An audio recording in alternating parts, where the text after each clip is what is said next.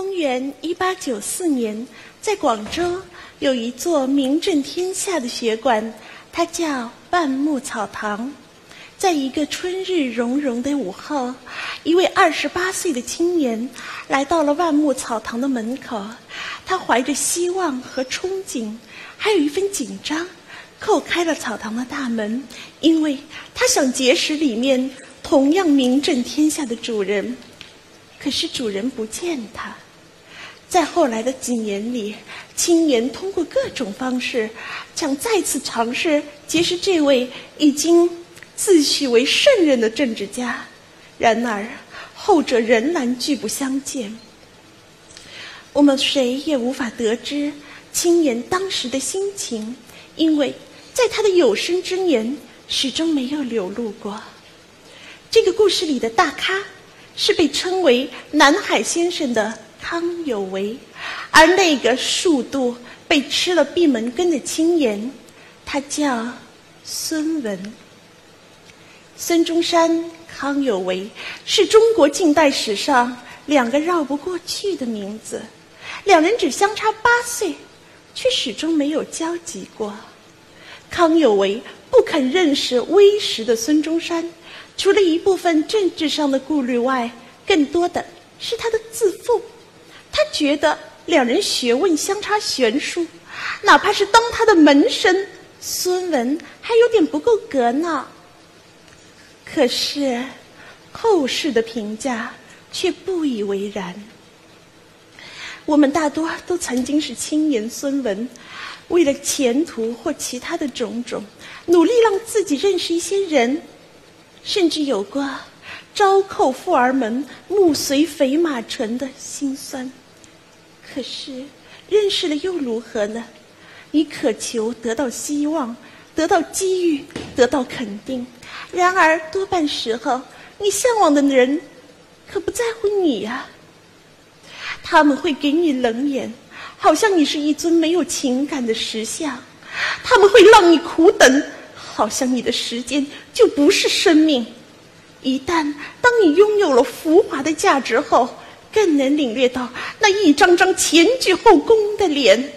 他们忘了对你有过的态度，仿佛在面对一个失意的人。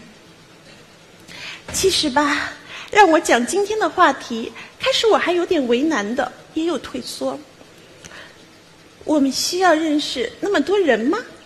怎么回答都会显得偏执片面，甚至愚蠢。如果我说认识人得多多益善，那大家在台下肯定会抛过来一张张疲惫不堪的表情。如果我说不要认识那么多人，不需要的，那更危险了，显得我这人很没良心啊。如果我再说只要认识管用的人就够了，好啦，我完蛋了。彻底的功利主义加机会主义者，回头在网上要被机关枪扫成马蜂窝的，谁叫我跳出来当了靶子呢？那我该说啥？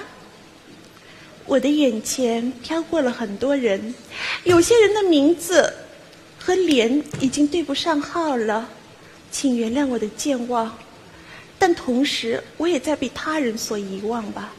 为什么有的人进入了我们的生命里停留，而更多的只是彼此的过客？我想换个角度看问题，可能别有洞天。在谈我们需要认识那么多人时，可以暂时忽略是不是需要以及要不要那么多，而从认识这两个字上展开。我有两点要谈，第一点。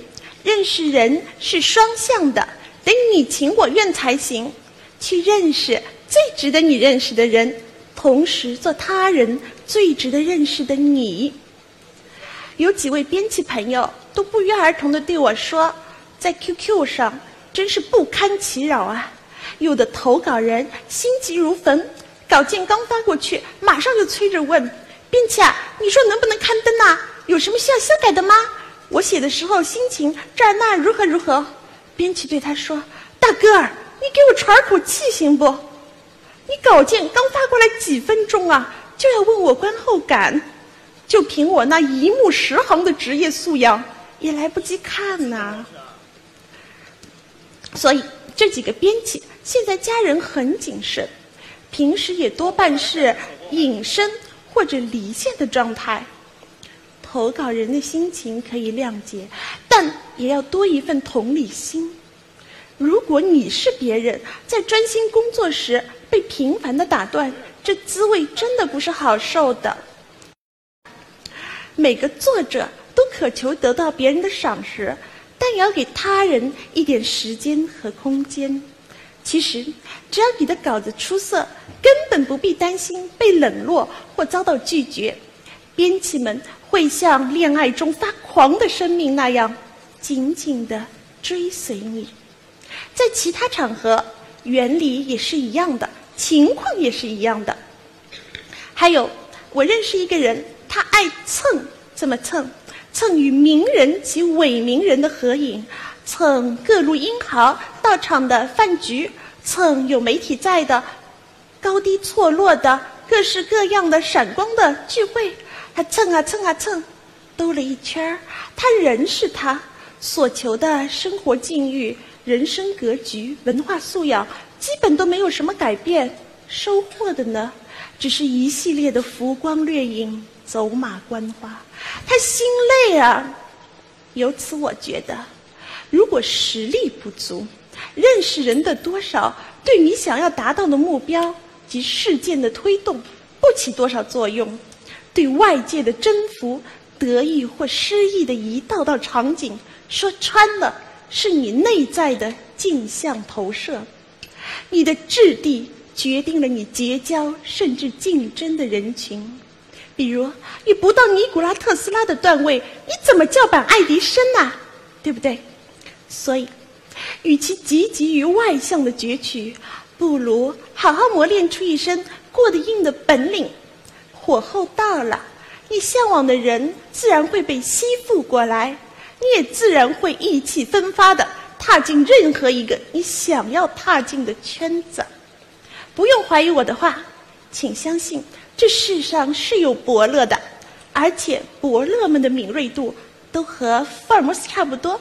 他们有着猎犬的嗅觉，苍鹰的身手，他们不肯也不会错过任何一个有质量的灵魂。第二点。准确判断谁是最值得你认识的人，好好把握，深入交往。我们活着活着，总有机会认识不少人。比如说，从互联网的开始到现在，成就了多少圈子、事业和姻缘。人类凝聚的地方，总有奇迹诞生。这是可喜可爱的一面，但又不堪重负的一面呢？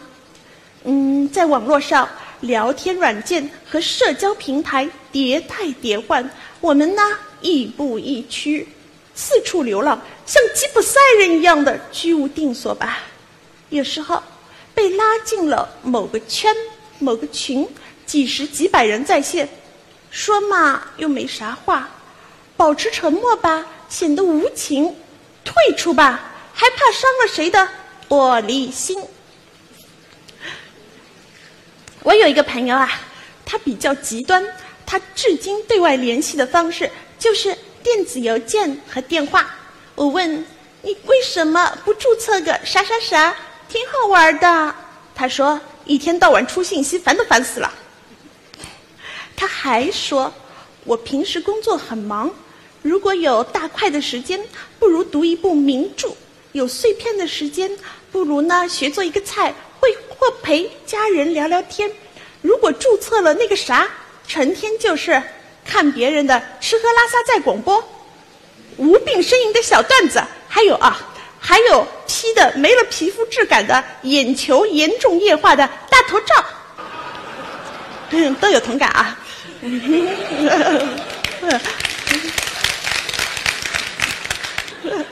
那真是浪费时间，糟蹋自己啊。嗯，他的话有点偏激吧？其实那个啥里不尽然都是刷他说的那些啥啥啥，但是但是稍微有点道理啊。我是没他那么有个性的，因为我俗，我偶尔也爱在网上显摆一些东西，找点存在感嘛。但我也想到了我自己，在没有网络的年代，精神上过得真的不比现在差。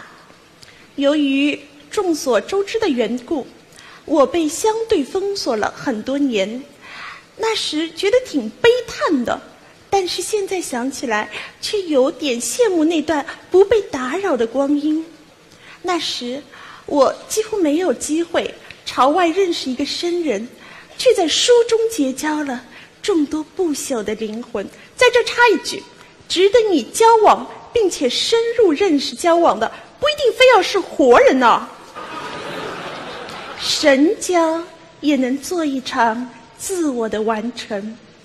木心先生谈到他的牢狱之灾，说过两句打动人心的话。他说：“我白天是奴隶，夜晚是王子。”还有一句话，我只记得大意了。他说：“在我最痛苦和挣扎的时候，那些我所仰慕的、同样挣扎过的人物，他们都在地狱里陪伴我。”在封锁了多年之后，有一天我外出，看到街面的景象、人们的服饰、商品的价格都变得陌生了，也听不大懂流行语了，甚至。连空气的质量都不同了，我真有一种“湖中才一日，世上一千年”的恍惚啊！但有一天，当世界重新向我敞开，在持续的认识人的过程中，我有过失误，却从没有过局促，因为那段纯净阅读的时光，给了我积淀和从容。读什么样的书，等于认知什么样的人。经典之作永不过时，不会白白骗取我的光阴。有一位法国学者曾说过，在阅读上，我们要相信前人的选择。一个人兴许会看错，一代人兴许会看错，但整个人类不会看错。认识人和看书的原理一样，要精读，而不是浏览。这是一个刻骨深沉又浅薄缭乱的时代，不少话语权的掌握者满口仁义道德，各种悲天悯人，针砭时弊。但是，一旦触碰到实际问题呢？他们的本体以及雕琢的意象，瞬间。轰然倒塌，民间处处卧虎藏龙，却人微言轻，落子无声。所以，与其频繁的结交奉迎别人，不如沉下心来观察、求知、质疑。唯其如此，我们对人事才有深刻的领会和剖析，我们的思想才具备了原创性和。深邃感，最终我们也一定能得到优质的人脉。